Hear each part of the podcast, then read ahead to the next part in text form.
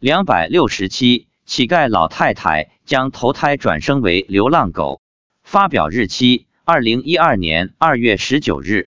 二月十八日下山时，经过一个景点门前的平台，一只黄狗跟着我们走了五米。大约两年前，山上有两条黄狗成双结对。我们登山经过这里时，几次跟着我们下山，有时都快跟到山脚下了。现在只见到一条。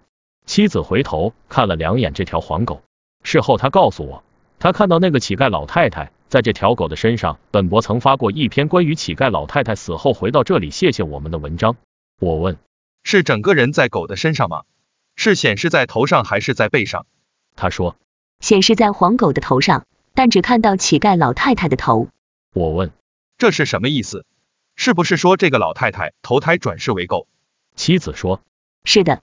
我问，那这条狗是这个老太太吗？还是将要投胎做狗？观世音菩萨说，将投胎转生为狗。菩萨开始说，生前不劳而获，靠乞讨过日子，因而得此果报。